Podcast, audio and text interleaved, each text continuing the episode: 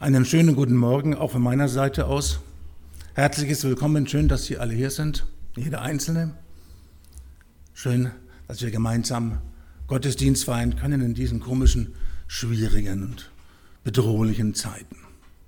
Ein herzliches Willkommen richtig auch an die Leute, die zu Hause sind, hinter den Bildschirmen, am Computer, wo auch immer. Auch ihr seid Teil der Gemeinde und heute Morgen dabei. Schön, dass ihr da seid. Einen schönen guten Morgen, einen gesegneten Gottesdienst uns allen. Ja, liebe Gemeinde, seit dem, seit dem 6. Jahrhundert sind die vier Adventssonntage in ihrer Bedeutung festgelegt. Das ist vielleicht bekannt, mehr oder weniger, ich weiß es nicht. Ähm, aber jeder Sonntag hat so seinen eigenen Schwerpunkt. Es gibt vier Kerzen, vier Sonntage und jeder einzelne Sonntag soll die Ankunft Jesu ein bisschen, ja, ähm, deutlicher machen, soll hinführen auf Jesus Christus. Der erste Adventssonntag zum Beispiel soll an den Einzug Jesu in Jerusalem erinnern und also an das erste Kommen Jesu und an dessen Bedeutung. Beim zweiten Sonntag im Advent geht es um die Hoffnung der Christenheit die Rückkehr des Gottessohns, also sein zweites Kommen und äh, die Vergebung der Sünden. Der dritte Sonntag im Advent, letzter Sonntag, hat das Thema Freude im Mittelpunkt. Die Ankunft des Gottessohns und im Zentrum steht an dem Sonntag häufig, auch was die, den Predigtext anbelangt, Johannes der Täufer. Nicht derjenige, der hingewiesen hat, äh, mache den Weg bereit. Und ich, ähm, das ist also Johannes der Täufer. Und der vierte äh, Sonntag im Advent, das ist heute, ist der Mutter Jesu, der Maria, gewidmet. Heute haben wir den vierten Advent und zu diesem Schwerpunkt ist uns erstmalig in der Reihe der Perikopenordnungen erstmalig ein Text gegeben, ähm, dem wir diesen Schwerpunkt, diesen marianischen Schwerpunkt auf den ersten Blick gar nicht ansehen. Dennoch ist er vorhanden. Und es ist spannend. Jetzt die nächsten Minuten, nächste halbe Stunde, äh, mal nach ihm Ausschau zu halten. Und ich lese aus dem ersten Buch Mose, Kapitel 18, die Verse 1 bis 15. Das ist unser Text. Und zwar habe ich gewählt die Übersetzung Hoffnung für alle. Abraham wohnte bei den Eichen von Mamre. Da erschien ihm der Herr wieder. Es war um die heißeste Zeit des Tages und Abraham saß gerade am Eingang seines Zeltes. Als er aufblickte, bemerkte er plötzlich drei Männer, die ganz in der Nähe standen. Sofort sprang er auf, lief zu ihnen hinüber, verneigte sich bis zur Erde und bat, Herr, bitte schenk mir deine Aufmerksamkeit und geh nicht einfach weiter. Ich lasse Wasser holen für eure Füße. Ruht euch so lange unter dem Baum aus. Ich sorge für das Essen, damit ihr gestärkt werden könnt. Ihr sollt nicht umsonst bei mir vorbeigekommen sein. Einverstanden, sagten die drei. Tu, was du dir vorgenommen hast. Abraham lief ins Zelt zurück und rief zu Sarah, schnell, nimm 15 Kilo vom besten Mehl, das wir haben, rühr einen Teig an und backe Fladenbrote. Er lief weiter zu seiner Rinderherde, wählte ein zartes, gesundes Kalb aus und befahl seinem Knecht, es so schnell wie möglich zuzubereiten. Den fertigen Braten bot er dann seinen Gästen mit Sauerrahm und Milch an. Sie aßen im Schatten des Baumes und während sie aßen, stand Abraham daneben und bediente sie. Wo ist denn deine Frau Sarah? fragten sie ihn. Hier im Zelt, antwortete Abraham. Da sagte einer der Männer, Glaub mir, nächstes Jahr um diese Zeit komme ich wieder zu euch. Und dann wird Sarah einen Sohn haben. Sarah stand hinter ihnen im Zelteingang und lauschte. Sie lachte heimlich, denn Abraham und sie waren beide hochbetagt und Sarah konnte gar keine Kinder mehr bekommen. Darum dachte sie, ich bin alt und verbraucht und mein, meinem Mann geht es genauso. Wir werden uns wohl nie mehr über ein Kind freuen können. Nein, die Zeiten sind längst vorbei. Da sagte der Herr zu Abraham, warum lacht Sarah? Warum zweifelt sie an meinen Worten, dass sie noch ein Kind bekommen wird? Für mich ist nichts unmöglich. Nächstes Jahr um diese Zeit komme ich wieder zu euch. Dann wird Sarah einen Sohn haben. Sarah fürchtete sich und log, ich habe nicht gelacht. Aber Gott erwiderte ihr, doch, du hast gelacht. Soweit das Wort Gottes. Das haben wir noch nie gehabt hier, gell? Also ich habe es noch nie gehabt. Spannendes Wort. Was hat das alles mit Maria zu tun? Nicht? Mit dem heute, der Text ist uns für heute gegeben. Was hat das mit Maria zu tun? Vordergründig überhaupt nichts. Gar nichts. Aber es hat etwas mit Geburt zu tun. Mit Geburt, mit der Geburt eines Menschen. Wir hörten es vorhin schon bei der Einleitung. Weihnachten hat immer mit Geburt zu tun. Und ja, mit einem erstaunten Vater und mit einer noch erstaunteren Mutter und mit Gott, der einem plötzlich sehr nahe rückt. Sehr nahe. Liebe Geschwister, liebe Gemeinde, wir müssen uns über eins im Klaren sein. Ähm, uns ist mit der Bibel ein Buch in die Hand gegeben, ähm, das anders ist als andere Bücher. In diesem Bibelbuch, ja, das wir haben, geht es vornehmlich und in erster Linie um Rettung. Das ist der rote Faden, der sich durchzieht durch die gesamte Bibel. Das ist das Generalthema, das sich durch die 66 Bücher des Alten und des Neuen Testamentes wie ein roter Faden durchzieht. Rettung. Hätte es dieses Thema nicht, gäbe es keine Bibel. Also das, das zieht sich wie ein roter Faden durch. Und äh, das, bin, das beginnt bereits schon im Paradies, beim Sündenfall und findet seinen Abschluss am Ende der Offenbarung, vom, vom Anfang der, des Buches bis zum Schluss, bis zum Ende der Offenbarung, wenn der Tod und Krankheit und alles als und Sünde als der letzte Feind, der Tod als der letzte Feind vernichtet sein wird, wenn er nicht mehr da ist. Das zieht sich durch die ganze Bibel durch. Die Bibel ist uns als Informationsquelle von allerhöchster Stelle vom lebendigen Gott selbst gegeben, mit dem Ziel, uns offen, offen darüber in Kenntnis zu setzen, erstens, wie es um uns steht, man könnte sagen diagnostisch irgendwie, wie es um uns steht, wie es um uns aussieht und b, was Gott in Gang setzen wird, um das Problem zu lösen. Das ist das einzige Thema, das die Bibel hat. In vielen Facetten, in vielen Geschichten, in vielen Ausprägungen. Aber das ist das einzige Thema. Und ähm, diese Rettungsaktion, liebe Geschwister, setzt Gott nun nicht einfach so um, dass er mit dem Finger schnipst und ja und sagt so und dann ist das erledigt mit der Sünde. Äh, manche Leute wundern sich, warum Gott das nicht macht. Haben Sie das schon mal gehört? Ja? Manche, manche denken das, wir sagen, äh, ich habe das schon mal gehört. Ähm, ja, wenn Gott allmächtig ist, dann wieso dieser Aufwand, diese blutige Geschichte am Kreuz ist sogar nicht nötig. Nicht, wenn er allmächtig ist, Einmal Fingerschnipsen und das ist erledigt. Nur, das ist noch nicht ganz so, das wäre dann nicht Gott. Das wäre Zauberei, das wäre Magic. Das hätte mit Gott nichts zu tun. Nein, der Gott der Bibel ist anders. Der macht sich's auch nicht so leicht. Der, der macht sich's etwas schwerer.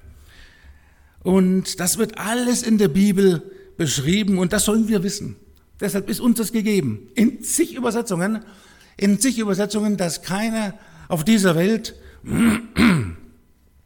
ähm, ja, im, im Dunkeln tappt. Im Dunkeln tappt darüber, wer Gott ist, wie er zu Gott steht, wie Gott zu ihm steht, wie er mit Gott dran ist. Das wird alles dort berichtet. Nicht? Ähm, und, ähm, ja, und Gott geht anders vor, als wir uns das vorstellen. Er benutzt Menschen. Hm. Er greift ein, lenkend, gestaltend, führend. Er greift ein in seine Schöpfung, die er geschaffen hat. Ja, die gefallene Schöpfung ist nach dem Sündenfall. Aber er greift ein. Er haut sie nicht einfach weg, er greift ein. Und deshalb wurde uns, äh, deshalb werden uns Ereignisse erzählt in der Bibel, die zwar vor langer, langer Zeit stattfanden, aber deren Wirkungsgeschichte will heißen, deren Folgen und Konsequenzen bis in die Gegenwart hineinreichen. Liebe Geschwister, liebe Gemeinde, um, um das, ich, ich, reite da ein bisschen drauf rum, Sie merken schon, nicht? Ähm, dass, ähm, um, um die Bedeutung der Bibel zu, ähm, zu untermauern und Ihnen ein bisschen zu verdeutlichen, auch das Wunder der Bibel, dass die Göttlichkeit der Bibel zu verdeutlichen, äh, lassen Sie mich ein Beispiel bringen, das mir im Laufe der, der Predigtvorbereitung äh, eingefallen ist. Und ähm, stellen Sie sich einfach vor, ähm, also Sie finden in der Bibel, ja Geschichten, die sich über tausend, vor tausenden von Jahren zutrugen, wie zum Beispiel unser heutiger Predigtext. Die schriftliche Fixierung der Bibel, also die schriftliche Zusammenfassung, erfolgte in einem Zeitraum von ungefähr 1000 Jahren. Von ungefähr 1000 Jahren. So die letzte, letzte Buch wurde geschrieben ungefähr 90, 100 nach Christus, Offenbarung des Johannes.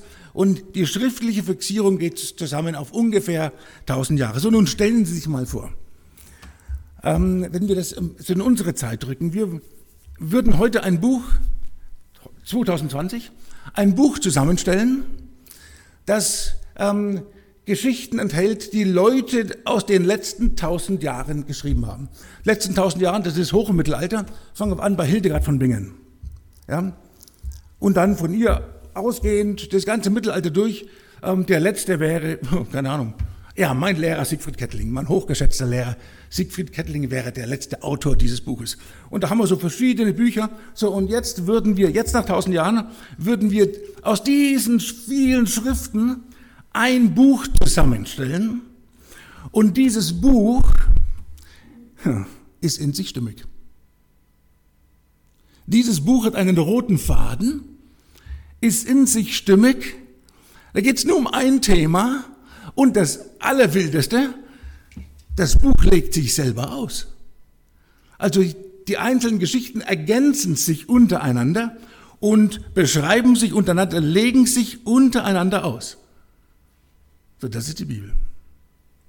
Vielleicht wird es ein bisschen deutlicher, was für ein besonderes Buch wir da in der Hand haben. Und die uns, uns heute gegebene Erzählung, liebe Geschwister, die begab sich zu einem Zeitpunkt, circa 2000 Jahre vor Christus. Also 4000 Jahre vor unserer Zeitrechnung. Zu dieser Zeit hatte Abraham und Sarah schon eine Verheißung, nämlich Eltern vieler Kinder zu werden. Das wird uns im ersten Buch Mose berichtet. Ähm, ähm, Abraham hieß ja vorher Abraham, ne, ehrwürdiger, ehrwürdiger Vater.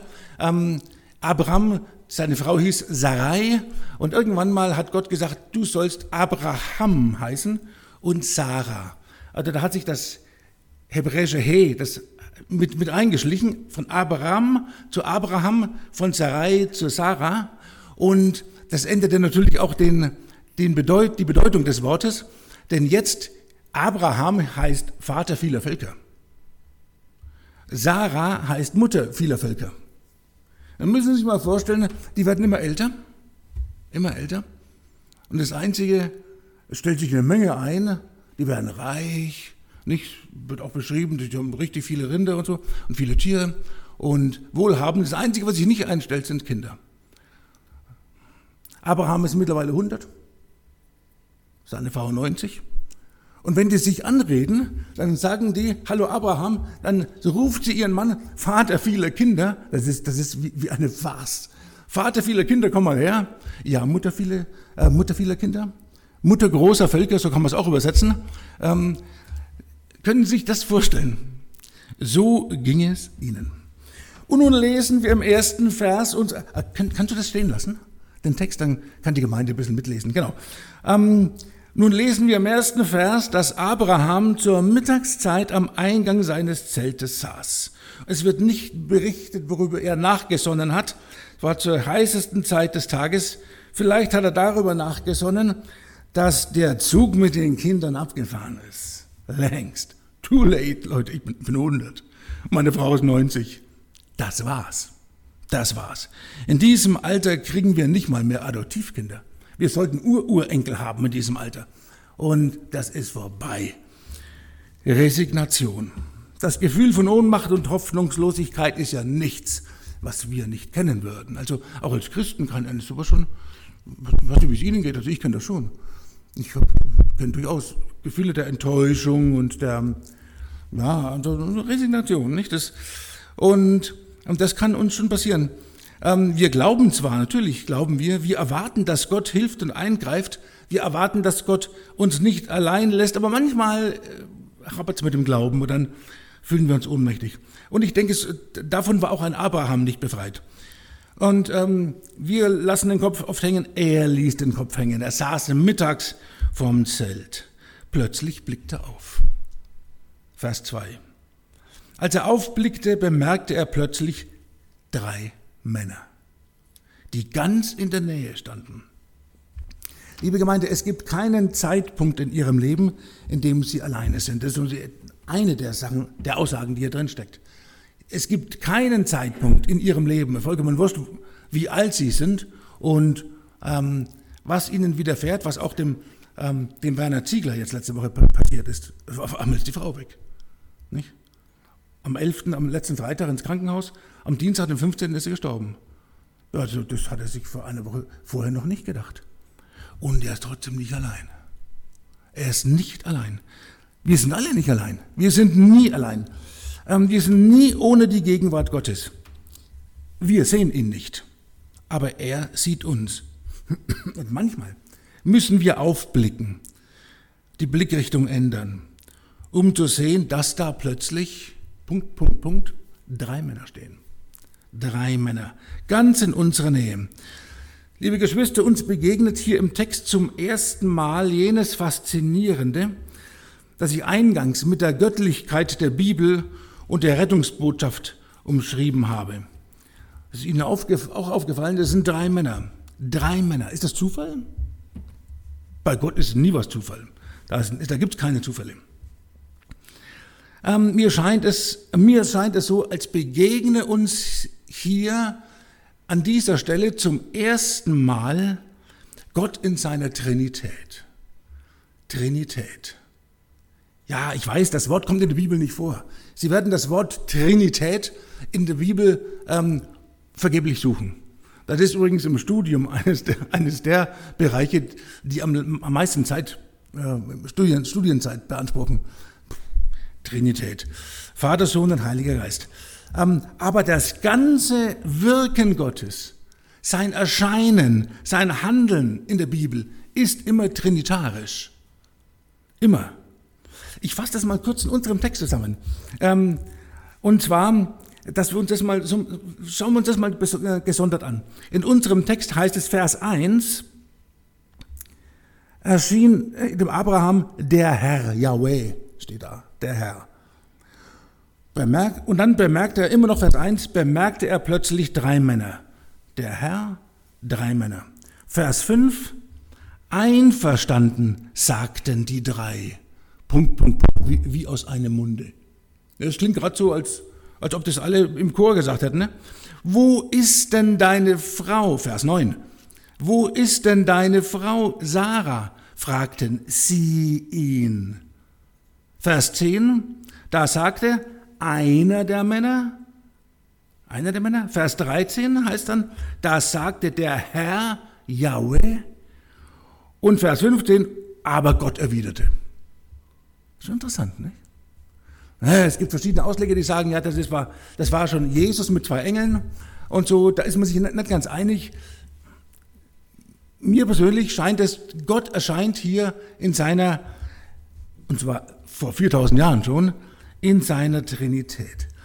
Und Abraham findet sich in der ganzen Lehre und Verzweiflung plötzlich in der Gegenwart des allmächtigen Gottes. Das war er schon immer. Das war er schon immer. Aber jetzt sieht er ihn. Oder jetzt sieht er ihn besser. Jetzt nimmt er ihn auf einmal wahr. Hat die Blickrichtung geändert, schaut da oben, jetzt nimmt er ihn auf einmal wahr.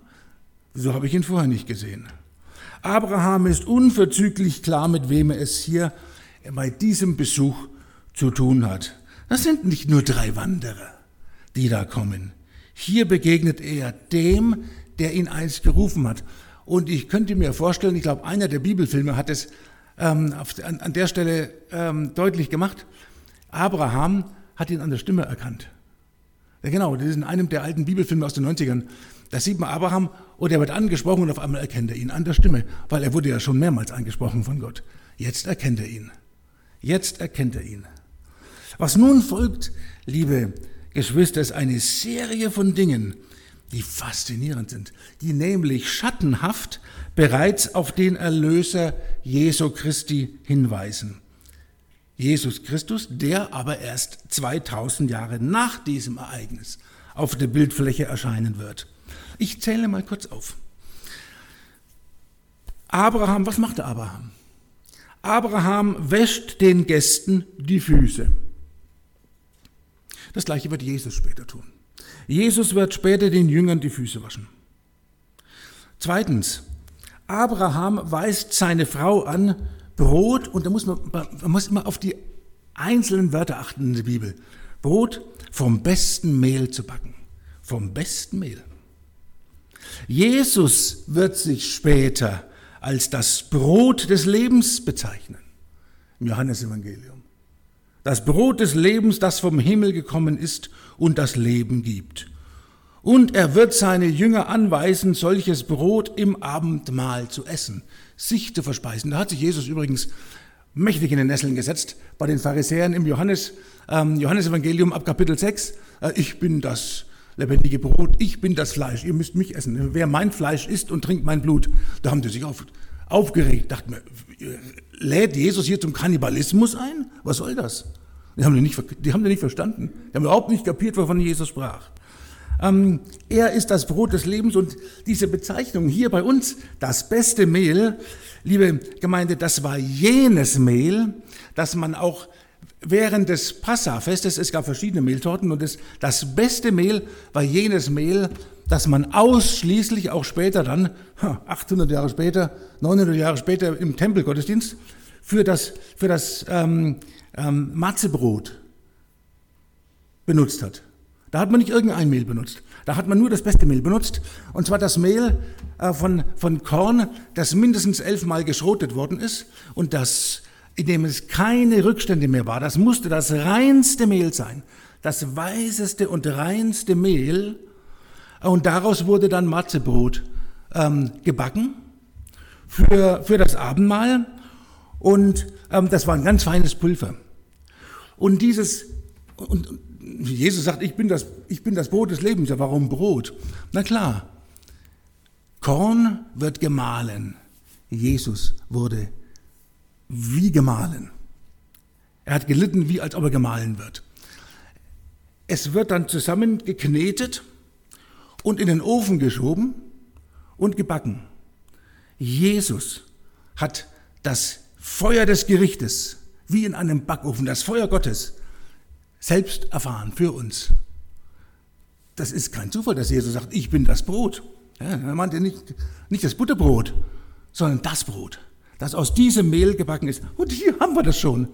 Hier ist bereits schattenhaft die Rede davon, vom besten Mehl, holt das beste Mehl, sagt Abraham zur Sarah und äh, macht Brot daraus. Und drittens äh, begegnen uns, heißt es hier, Abraham suchte ein zartes, gesundes Kalb aus, das er zubereiten ließ.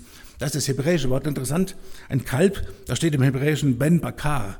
Also Ben heißt Sohn, äh, ne, Sohn, Bakar, äh, Bakar ist Rind, ein männliches Rind. Auch ein schattenhafter, ähm, eine Vorausschau auf, das, auf, dessen, was kommt, denn viel, viel später, da gab es die zehn Gebote noch nicht, da gab es noch, noch keinen Tempel. Aber wenn es den mal geben wird, was werden die dann machen? Die werden reine Widder, Lämmer, also reine Tiere, das müssen reine Tiere sein, ähm, zur Schlachtung bringen, als Opfergabe im Tempel für ihre Sünden opfern. Und das müssen rein, das müssen Erstgeburten sein. Erstgeburten, Ben, die männliche Erstgeburt, Bakar, ein männliches Rind. Jesus wird später als das reine Lamm Gottes auf Golgatha für uns geopfert.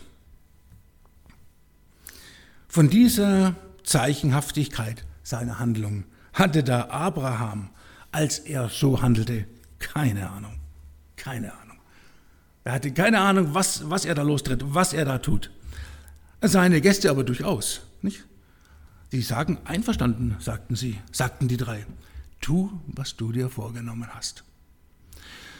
So, und nun folgt die Szene, weshalb Gott den Abraham ja überhaupt besucht hat. Er kündigt an, dass Sarah ein, in einem Jahr, also ein, ein Jahr später, ein Kind haben wird, und zwar den Isaak. Jenen Isaak, liebe Gemeinde, dessen Geschlecht 2000 Jahre später den Mann hervorbringen wird, dem die Welt Neugeburt und ewiges Leben verdankt. Jesus geht genealogisch bis auf Abraham zurück. Und diese Geschichte, diese Rettungsaktion Gottes, und nun kommt der größte Knaller, diese Rettungsaktion Gottes beginnt mit einer 90-jährigen Frau, deren Menopause vor Jahrzehnten vorüber ist. Das kaum zu glauben, was? Die 90-jährige Sarah wird, wie auch immer, von Gott verjüngt so verjüngt, dass sie ein Kind empfangen kann und als Spätgebärende problemlos und risikofrei einen gesunden Jungen zur Welt bringt, den sie Isaak nennt. Und Isaak heißt so viel wie Gelächter. Ja, weil sie gelacht hat. Hm? Gelächter, so heißt er. Als sie nämlich im Zelt das Gespräch belauschte, das ihr Mann mit dem hohen Besuch führte, und dann das Stichwort Schwangerschaft fiel, da konnte sie nur noch eines, müde in sich hineingrinsen. Man konnte sagen, Leute, jetzt Jahrzehnte warten wir. Diese, diese Verheißung ist ja schon Jahrzehnte alt, die wir von Gott haben. Nichts, nichts hat sich ereignet, gar nichts. Da grinste sie wahrscheinlich, vielleicht auch bitter oder enttäuscht ähm, in sich hinein. Moderne Frauen hätten wahrscheinlich gesagt, ja, lass bleiben, verarschen kann ich mich selber. Ne?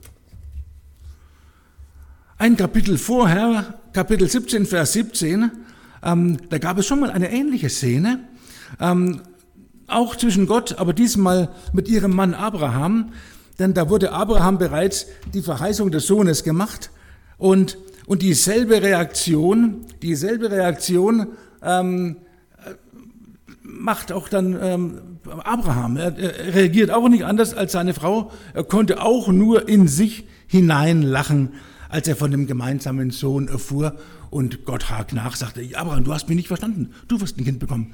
Spannend nachzulesen. Also beide Menschen, ähm, Abraham und Sarah, waren zu jenem Zeitpunkt ähm, von Gott, von beiden Menschen, war in, zu diesem Zeitpunkt ni, äh, nicht mehr viel zu erwarten, natürlicherweise nicht mehr viel zu erwarten. Ähm, und die haben auch eigentlich nichts mehr erwartet, obwohl Gott zu ihnen gesprochen hat. Das kann passieren, das kann uns auch passieren. Dass wir eigentlich wissen, ähm, wir sind im Segen Gottes, wir sind gesegnet, wir sind gerettet, sollten wir sowieso wissen, und, und trotzdem äh, werden wir Flügel haben. Ähm, schön finde ich, dass, ähm, dass Gott die Sarah auf die Lüge, dass sie nicht gelacht hat, die hat Gott frech ins Gesicht gelogen. Ne? Ich habe nicht gelacht. ähm, dass Gott sie nicht sofort äh, vernichtet hat oder sie zurechtgewiesen ähm, hat, ähm, sondern er sagte zu ihr, doch, du hast gelacht. Und wenn ich das lese, bei mir kommt so ein Augenzwinkern Gottes raus, doch, du hast gelacht. Du hast gelacht. Ich weiß es. Liebe Gemeinde, hier beginnt nun, hier begann vor 4000 Jahren eine Geschichte, eine Entwicklung, von deren Folgen sowohl Abraham als auch Sarah zu dem Zeitpunkt null Ahnung hatten.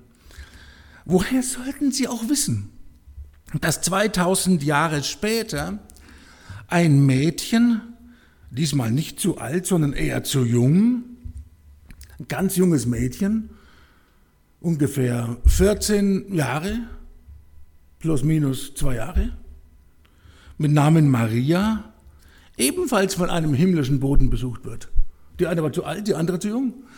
Ähm, also wenn die Maria, ähm, ich sag mal so als Mitarbeiterin, wenn wir die hier in der Gemeinde hätten, dann wäre die Maria nicht im Studien-EC. Sie wäre, sie wäre im Teenkreis. Um sich die Dimensionen einigermaßen vor Augen zu führen. Und, und die, dieses Mädchen bekommt nun 2000 Jahre später Besuch von einem himmlischen Boten. Bei ihr war es gerade andersrum. Das letzte, also Sarah hat ein Kind erwartet, jahrzehntelang, und das letzte, was Maria äh, erwartete, war ein Kind. Ja? Und das nicht jetzt und vom Heiligen Geist. Ich meine, sie war ja bereits mit Josef verlobt. Die Mädchen wurden damals schon sehr, sehr früh verlobt und verlobt war damals gleichbedeutend mit wie verheiratet. Man kann sagen, sie war verheiratet. Ja? Dennoch war sie bereit dazu ähm, und, sie, sie, ahn, sie, sie, ahnte, was da auf sie zukommt. Sie ahnte, ahnte mit Sicherheit, äh, welche Folgen das hat. Und dennoch war sie bereit, Ja zu sagen. Dennoch war sie bereit, äh, sich Gott auszuliefern und das Empfangende oder den Empfangenden aus Gottes Hand zu nehmen. Dass das Wellen aus Wellen der Empörung lostreten wird in Nazareth, das war ja vollkommen klar. Und es war ja auch klar, dass sie theoretisch hätte gesteinigt werden können. Das war ja auch klar. Denn Ehebruch wurde damals kurzerhand mit Steinigung geahndet. Da wurde nicht lange gefackelt. Dennoch hat sie Ja gesagt. Sie war bereit dazu und wurde dazu zu was? Sie wurde zur Urmutter des zweiten Adams. Der zweite Adam ist jenes neue Geschlecht, auf dem die Verheißung des ewigen Lebens liegt. Es gibt zwei Urmütter. Die erste ist Eva. Eva hat den ersten Adam ähm, in die Welt gesetzt. Das sind wir alle, mehr oder weniger. Also sind, der erste Adam ist der sündhafte Mensch. Adam hat gesündigt, batsch. Von nun an ging es bergab, kann man sagen. Und ähm, auf dem ersten Adam liegt nicht die Verheißung des ewigen Lebens. Das haben wir jetzt wieder gesehen. Peter Ziegler. Auf dem ersten Adam liegt nicht die Verheißung des ewigen Lebens. Aber auf dem zweiten Adam, den Gott in Christus in die Welt gesetzt hat, liegt die Verheißung des ewigen Lebens. Nochmal kurz, vorhin, vorhin sagte ich, die Leute, viele Leute sagen, warum schnipst Gott nicht? Ganz einfach. Ein Mensch war es, der das Heil, das Paradies verspielt hat. Adam. Und deshalb musste es ein Mensch wieder sein, der das Paradies zurückgewinnt. Also Gott ist perfekt und Gott in seinem Time, Timing, in allem ist Gott perfekt. Und er, er wusste, Gott wusste vom Anfang an, so, jetzt beginnt ein harter Weg. Für mich, nicht für euch, für mich. Aber jetzt muss ich Mensch werden. Und muss als Mensch, ein Mensch hat es vermasselt und ein Mensch muss es dem, dem Feind wieder entreißen. Und deshalb kam Jesus und, und Maria ist die Urmutter. Die Vielleicht ist das der Grund, warum die römisch-katholische Kirche also so einen Marienkult hat. Ich weiß es nicht. Ähm, aber Tatsache ist, die, die, Maria ist was Besonderes. Sie ist die Urmutter des zweiten Adams. Und ähm, ich komme zum Schluss. Ähm, Luther sagte einmal, die Bibel legt sich selbst aus. Und es ist wichtig, sie im Zusammenhang zu lesen. Das ist nichts Neues. Und wir sind, egal ob Theologen oder Gemeinde, also Bibelchrist, lasst sie uns immer im Zusammenhang lesen und verstehen. Dann wird vieles deutlich. Diese Notwendigkeit wird nirgends deutlicher, wenn es um solche zeitlichen, langfristigen Entwicklungen geht, wie wir sie heute haben. 2000 Jahre, 2000 Jahre, 4000 Jahre. Und, und das wirkt bis heute. Das wirkt bis heute. Gott hat vor 4000 Jahren einer 90-jährigen Frau gesagt, und also sie so gesegnet, dass sie wieder jung wird wie ein Adler. Psalm 103. Das muss er vorher auch schon mal gemacht haben, weil uns ist eine Geschichte berichtet im, im Alten Testament, ähm, im ersten Buch Mose, Kapitel 17, glaube ich, ähm, da da gibt, Mo, äh, da, da, gibt Abraham seine Frau vor, vor dem ägyptischen Pharao als seine Schwester aus. Als seine Schwester, weil sie so schön ist, weil er Angst hat, dass sie in den Harem, in den ägyptischen Harem reinwandert. Ja, seine Frau war damals auch schon 65. Und die war so schön. Denke mir, dass, da, dass, dass, dass der Pharao nur 20- und 30-Jährige geholt hat. Nicht? Also diese Verjüngung ist eine Erfahrung, die, die ähm, Sarah schon öfter gemacht hat. Sie wurde wieder jung wie ein Adler. Und er hat ihr durch sie eine Geschlechterfolge losgetreten, die sie über 2000 Jahre hinzieht und schließlich bei einem jungen Paar endet, welche beide aus dem Hause David auch stammen. Zwei Linien allerdings. Josef stammte aus dem Hause David, Maria auch. Es waren aber zwei verschiedene Genealogien. Aber beide stammten aus dem Hause David und beide lebten damals inkognito, vollkommen unerkannt, als Nachkommen David in einem kleinen, hügeligen Dorf Nazareth. Nazareth ist interessant. Ähm, der Name Nazareth, da steckt das Wort Nesea drin, das hebräische Wort Nesea. Schon mal gehört? Wissen Sie, was Nesea heißt? Zweig. Nesea ist der Zweig. Und Nazareth ist der Ort des Zweiges. Welch, wessen Zweiges? Das können wir bei Jesaja 11, ähm, Kapitel 1 nachlesen. Ich zitiere. Was von Davids Könighaus noch übrig bleibt, gleicht einem alten Baumstumpf. Doch er wird zu neuem Leben erwachen. Ein junger Trieb, Nesea steht hier damals, ein junger Nesea, ein junger Trieb sprießt aus seiner Wurzel hervor. Bei Luther, vielleicht sind Sie den Luthertext gewohnt, es wird ein Reis hervorgehen aus dem Stamm Isais und ein Zweig aus seiner Wurzel Frucht bringen. Nesea. Ein Zweig wird Frucht bringen.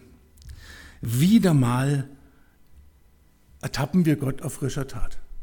Wieder mal zeigt Gott, was er am liebsten tut, nämlich neues Leben hervorbringen aus einer alten 90-jährigen Frau, aus einem abgehauenen Stamm, wie es bei Jesaja heißt, und dort ist ein neuer, neuer Trieb erwachsen. Das war Jesus. Das, das, das Lied, äh, das Weihnachtslied von Michael Pretorius, es ist ein Ros entsprungen, nicht Ross, also ein Ros, ähm, ist, ähm, bezieht sich darauf, auf Jesaja 11. Das tut Gott am liebsten. Leben schaffen. Und in den Schoß dieses jungen Paares, Maria und Josef, legte Gott seinen Sohn. Jenen Sohn, der Erlösung wirkt, der uns frei macht, der uns ewiges Leben schenkt. Die zweite, der, die Neugeburt von Petra Ziegler, die lebt. Die lebt jetzt. Es ist nur das hier gestorben. Sie lebt. Sie ist jetzt bei Jesus. Ganz nah und sieht ihn. So ist es. Und das ist doch mal ein Weihnachtswunder, oder? Amen. Herr Jesus Christus, ich danke dir, dass du gekommen bist. Vater im Himmel, im Heiligen Geist, ich danke dir, dass du so eine Geschichte inszeniert hast, gemacht hast. Du hast dich selber nicht verschont. Und du hast eine unwahrscheinlich große Geschichte in diese Welt gebracht. Hast Menschen benutzt, die es gar nicht wussten, dass sie benutzt werden. Benutzt uns häufig und die wissen gar nicht, dass wir benutzt werden. Und du kommst zu deinem Ziel. Das alles, das alles sagt mir, du kommst zu deinem Ziel. Und dafür danke ich dir. Danke dir für Weihnachten. Danke dir für den Advent. Ich danke dir für den heutigen Tag. Ich danke dir, dass wir zusammen sein dürfen. Und und ich danke dir, dass du für jeden einzelnen von uns, trotz Corona und allen Bedrohungen, Zukunft hast. Denn die Zukunft gehört dir und nicht dem Bösen. Amen. Ich möchte jetzt noch ein kleines Gebet anschließen. Ähm, wer hier bei uns, aber wer zu Hause auch hinter den Bildschirmen noch nicht mit Jesus festgemacht hat, wer, wer sich angesprochen gefühlt hat jetzt und sagt, Mensch, diesen Jesus, den will ich auch haben. Das, dies, das Leben will ich auch. Ähm, hat die Möglichkeit, jetzt das folgende Gebet mitzubeten. Und wenn Sie dazu Amen sagen können, sind Sie, dann verlassen Sie diesen Gottesdienst reich beschenkt. Ich bete. Herr Jesus, danke, dass du mich liebst und für mich am Kreuz gestorben bist. Dein kostbares Blut reinigt mich von jeder Sünde. Du bist mein Herr und mein Retter, jetzt und für immer. Ich glaube, dass du von den Toten auferstanden bist und dass du heute lebst. Dank deines vollbrachten Werks bin ich jetzt ein geliebtes Kind Gottes und der Himmel ist mein Zuhause. Danke, dass du mir das ewige Leben gegeben hast. Danke, dass du mein Herz mit deinem Frieden und deiner Freude erfüllt hast. Amen. Amen.